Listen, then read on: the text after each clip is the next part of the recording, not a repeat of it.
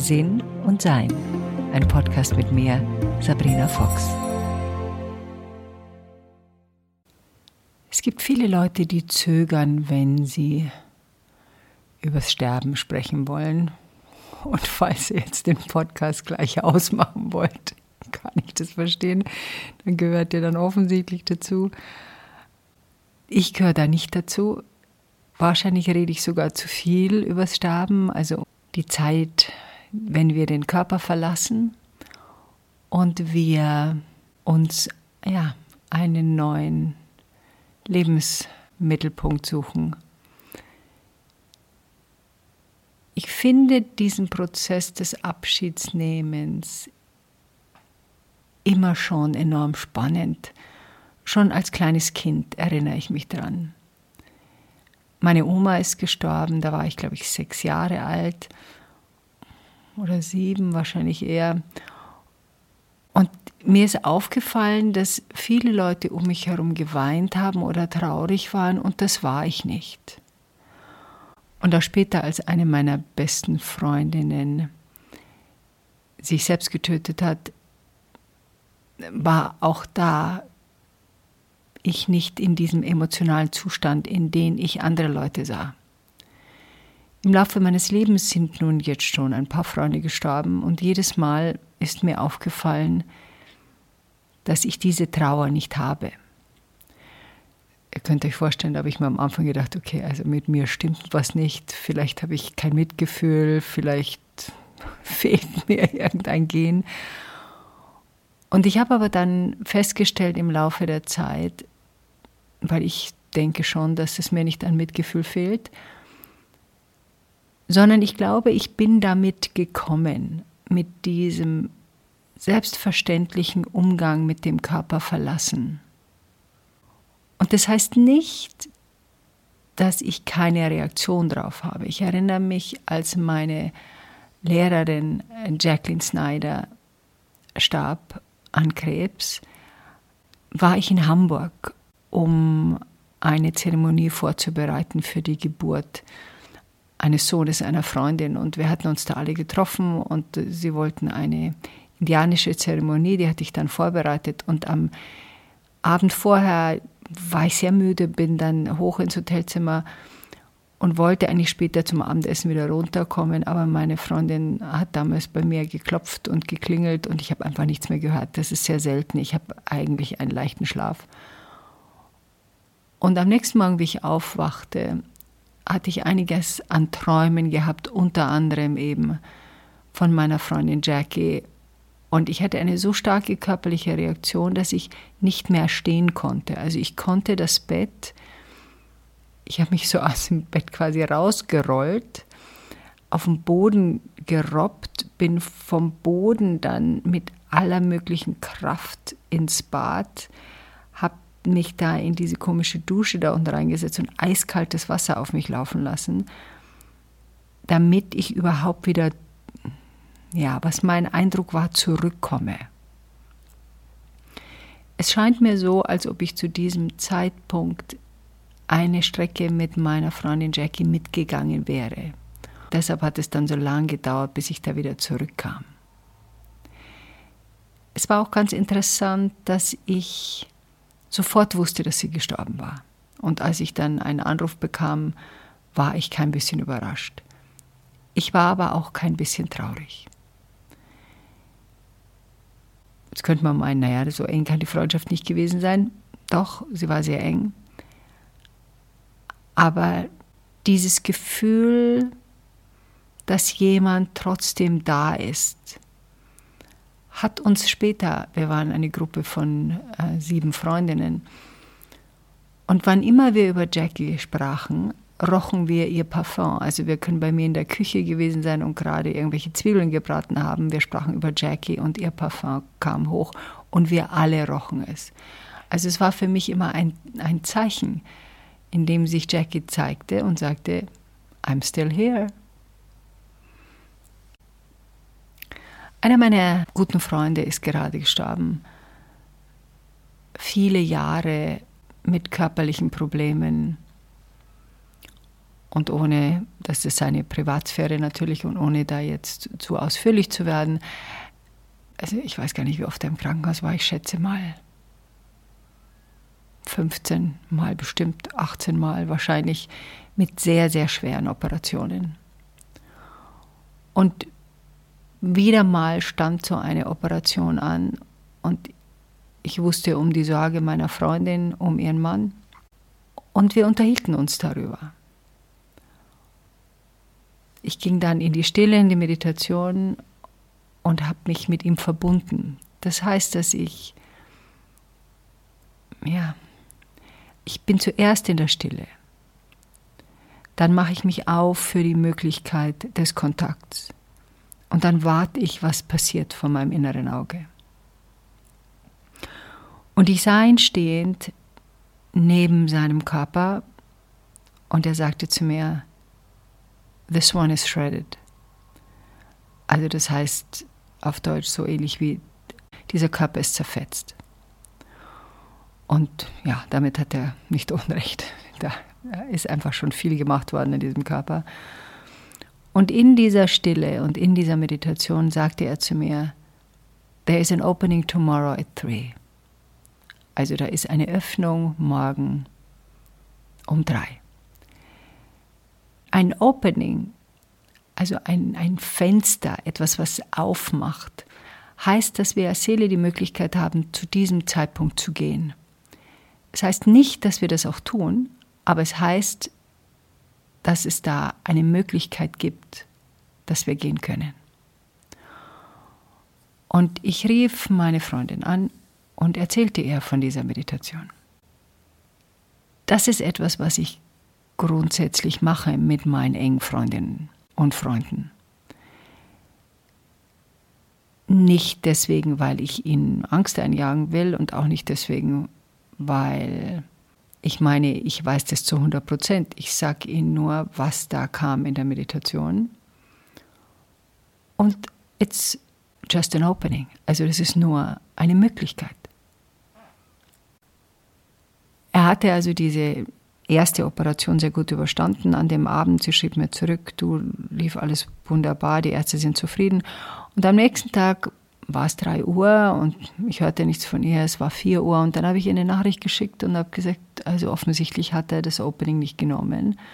Und sie schrieb mir zurück, hm, ist noch nicht ganz sicher, es gab eine Notoperation. Da ist was schiefgelaufen bei der ersten und sie mussten ihn nochmal reinholen. Und kurz danach ist er auch gestorben. Also er hat diesen, dieses Opening genommen und dann sich langsam vom Körper verabschiedet, sich von der Familie noch verabschieden können und ging dann. Es ist vielleicht ein bisschen ungewöhnlich, wie offen ich mit Menschen über das Sterben spreche. Und mir ist so häufig aufgefallen, dass viele, die auch im Sterben sind, sehr dankbar darüber sind, dass jemand darüber spricht. Vor kurzem ist die Mutter einer meiner engsten Freundinnen gestorben, die eigentlich schon im Hospiz war immer noch so ein bisschen negiert hat, was eigentlich da passiert. Sie wollte sich mit ihrem Krebs nicht so unbedingt auseinandersetzen und zusammensetzen oder miteinander sein oder Kontakt aufnehmen dazu. Und wie ich dann sie besuchte, ich fragte sie, wie es ihr geht, natürlich, und dann schaue ich, was es da für Anzeichen gibt. Also wenn jemand mir ganz klar sagt oder ich das merke, die Person will dann in oberflächlichen Gesprächsthemen bleiben. Die sagt dann, was weiß ich, wie geht's den Nachbarn, was machst du im Urlaub? Also da gibt es nur solche Gesprächsthemen. Das kommt aber von der Person selber. Dann weiß ich, dann mache ich so meinen kleinen Hinweis, wo ich sage, wie geht's dir denn, wie fühlst du dich, wie fühlt sich dein Körper an? Und dann meistens, wenn ich sowas sage, also eigentlich, ich muss mal überlegen, immer eigentlich wenn ich sowas sage, beginnt ein Nachforschen der Person, die da vor mir liegt und die bereit ist, ihren Körper zu verlassen. Es geht dann meistens so, dass sie sowas sagen wie, ja, so, so einen Zweifel in der Stimme haben. Ja, ich weiß nicht, was mit mir los ist. Ich weiß nicht, ob das noch was wird. Und viele machen dann dieses übliche Beruhigen oder Trösten, das wird schon Mama und du kommst schon wieder und, und jetzt bleib noch und das wird schon und wir schaffen das schon. Das ist aber nicht, was eine Person aus meiner Erfahrung wirklich hören will. Die sind im Sterbeprozess. Die wissen, die sind im Sterbeprozess. Das wirklich Letzte, was sie hören wollen, ist, alles ist gut und bald kommst du wieder nach Hause. Sie wissen, dass das nicht stimmt. Sie wissen, dass es gelogen ist. Im Prozess des Sterbens wissen wir, dass wir gehen. Dann übernimmt unsere Seele, da kommt das ganze Ego-Persönlichkeit nicht mehr hinterher. Da gibt es ein großes Wissen um unseren Moment des Abschieds. Und dann beginne ich so ein bisschen was zu erzählen von anderen Menschen, die ich erlebt habe, wie die das erlebt haben. Ich erzähle meistens, dass sie ja schon erlebt haben, dass sie den Körper oft verlassen, irgendwo anders sind. Oft ist es zum Beispiel auch ein Thema, wo die Leute selber dann was sagen, wo sie zu mir sagen, ich hätte schwören können, ich war gestern in Hamburg, ich hätte schwören können, ich war doch gerade noch auf dem Gang. Und dann erzähle ich ihnen, dass das in dem Prozess des Körpers Loslassens immer so ist, dass die Seele ein bisschen rausgeht, sich ein bisschen umschaut und dann wieder zurückkommt. Und besonders wenn der Körper schon sehr schwach ist, ist das ein Schockzustand für die Persönlichkeit, weil die Seele kommt wieder aktiver in den Körper rein, die Persönlichkeit macht die Augen auf und denkt sich, was ist denn hier los und muss sich wieder einfinden in einen Körper, der eigentlich im Abschied nehmen ist. Und es ist immer ein bisschen verwirrend. In dem Moment, wo man darüber spricht und wo ich darüber spreche, entsteht so eine Erleichterung in den Augen. Das sehe ich jedes Mal. Ach, so ist es. Ja, warum sagt denn das niemand? Und da erspürt man das Gefühl, das ist ein normaler Prozess. Ich habe ja auch ein bisschen was über Hospizarbeit gelernt und da heißt es häufig, man soll darüber nicht sprechen, außer das wird explizit von dem, der Abschied vom Körper nimmt, angeregt. Dem stimme ich nicht ganz zu. Und zwar deswegen, weil viele nicht wissen, wie sie es ansprechen sollen und auch nicht wissen, ob derjenige überhaupt einen Draht dazu hat.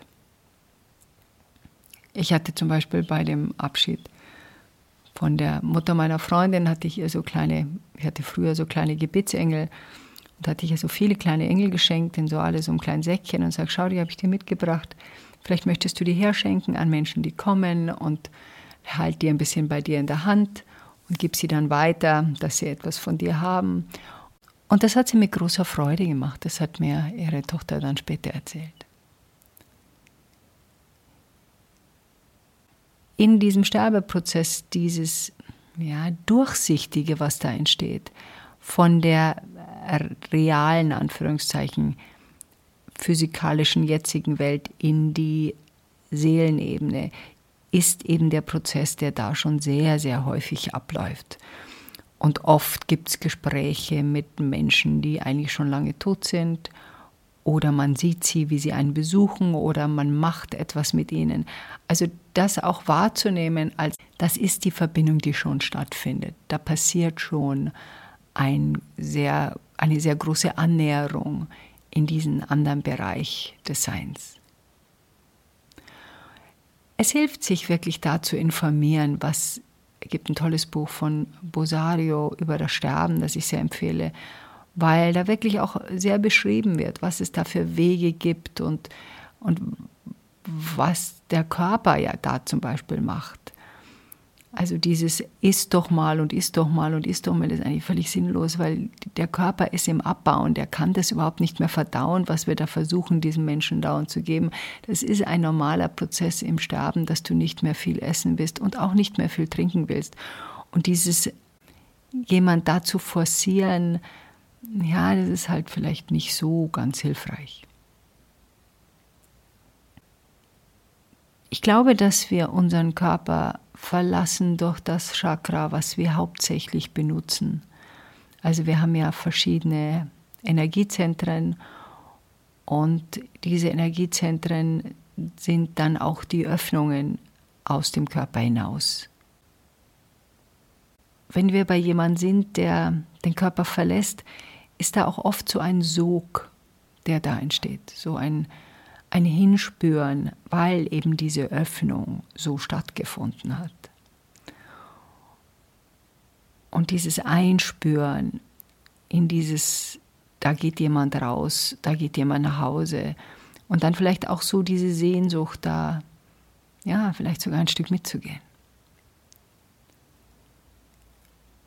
Oft ist es so, gerade wenn unsere Eltern sterben, dass das, was sie beschäftigt hat, ihre Talente wie ihre Herausforderungen, noch einmal durch unseren Körper laufen.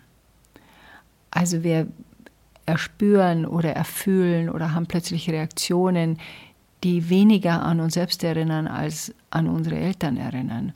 Und es wird nochmal so, so durchgeschleust wo man so ein bisschen irritiert ist, was da jetzt gerade mit einem selber abläuft.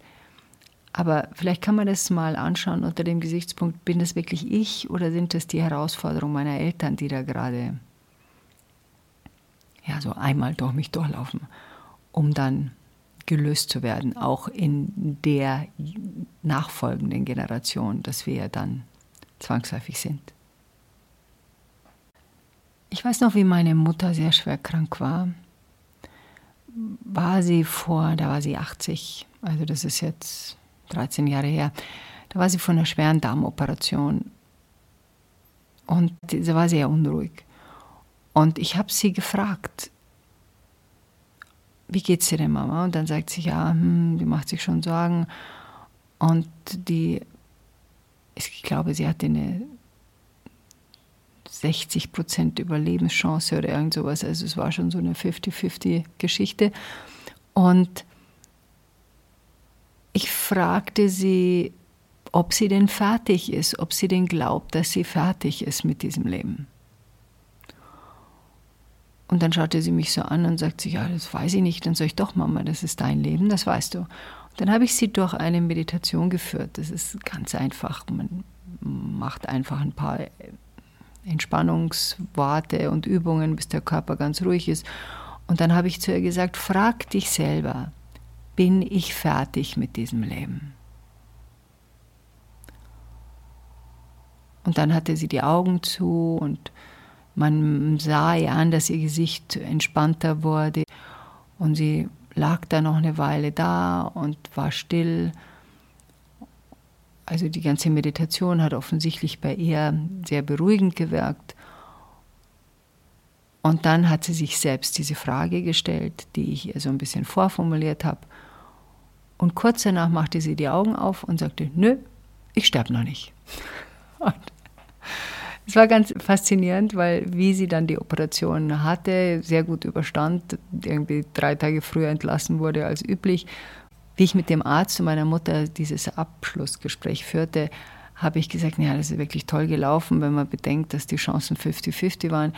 Schaut mich der Arzt an und sagt, wie 50-50? Nein, das lief ja super. Nein, das war doch nicht 50-50. Und dann hat er in den Unterlagen nachgeschaut und gedacht, oh, ja, doch, erstaunlich, 50-50. Also so hat es sich gar nicht angefühlt.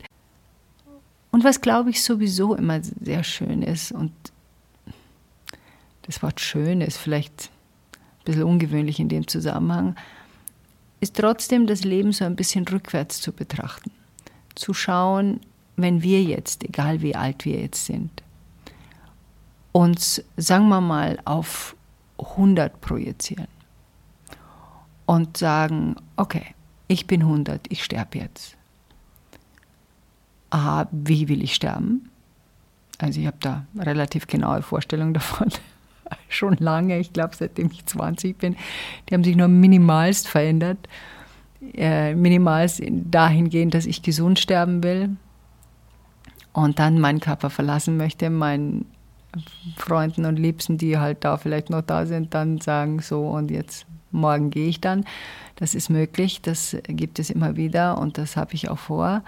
und sich dann schön in den Garten setzen. Am liebsten würde ich im Sommer sterben und dann den Körper in diesem Ritual zu verlassen, was eben auch ja so ein, ein Sprung in ein neues Wasser ist. Das Bewusstsein nimmst du ja immer mit. Es gibt ja keinen Moment ohne Bewusstsein, ob es jetzt im Traum ist oder ob es im Wachzustand ist. Und da gibt es natürlich auch dann diese ja, Aufregung, Neugierde, in dieses neue, das Bewusstsein mitzunehmen, in diese, dieses neue Sein. Und vielleicht auch zu schauen, was, was möchte ich denn noch machen bis dahin? Worauf möchte ich zurückblicken? Was möchte ich noch machen, wenn ich 80 bin? Was möchte ich noch erleben, wenn ich 90 bin auf diesem wunderbaren Planeten? Also da nochmal so zu schauen, was denn noch unsere Wünsche sind und auch zu schauen, wie wir überhaupt mit dem Abschied nehmen umgehen und dem Sterben umgehen und mit Menschen umgehen, die in dieser Situation sind. Ob wir das genauso betrachten können, wie wir eine Geburt betrachten, weil das ist es eigentlich. In einer Geburt, da hupft das Kind auch nicht glatt gebügelt aus dem Schoßraum raus, sondern da gibt es auch Wehen, da gibt es auch Aufregung, da gibt es auch Nervositäten, da gibt es auch äh, bestimmte Dinge, die dem Körper vielleicht ein bisschen anstrengender sind als sonst. Und das ist die, die Sterbegeburt eben auch. Dieses für viele Menschen, die ja wieder kindlicher werden, die manchmal ihr Gedächtnis verlieren, die manchmal sehr viel mehr Pflege brauchen. Und das ist auch so, dass viele Menschen, wenn sie, glaube ich, wenn sie das vermisst haben, diese Berührung, diese Betreuung, im Alter dann diese Pflege, obwohl es ihnen auch natürlich häufig peinlich ist, aber sie auch, ja, sie auch zu einem gewissen Teil genießen. Da kümmert sich jemand, ich sehe das bei meiner Mutter. Es ist immer jemand da, es kümmert sich jemand, man wird dauernd besucht, ähm, es wird aufmerksam geschaut, dass alles läuft.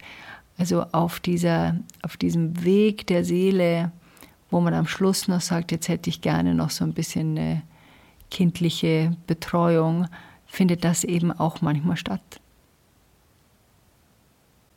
Und wenn wir zu dem Punkt kommen, dass wir sagen, ja, sterben kann eine andere Geburt sein, heißt es natürlich noch lange nicht, dass man das so fühlen muss wie ich. Ich bin da jetzt nicht, das ist nicht das Ziel. Ich habe das einfach so, dass ich das nicht so erspüre, weil ich einfach glaube, dass ich damit schon gekommen bin, mit diesem Wissen um die Unendlichkeit.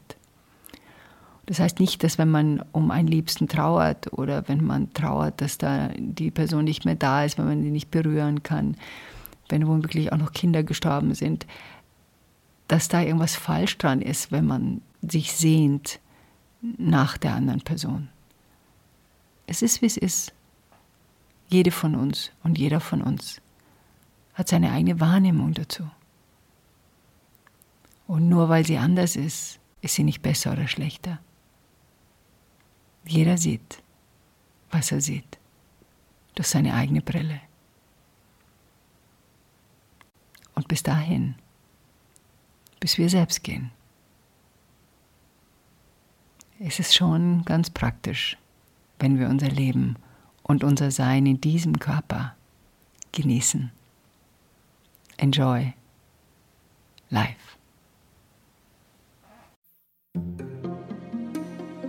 Weitere Informationen über Sabrina, ihre Bücher und Online-Kurse findest du auf sabrinafox.com und sinnsucher.de.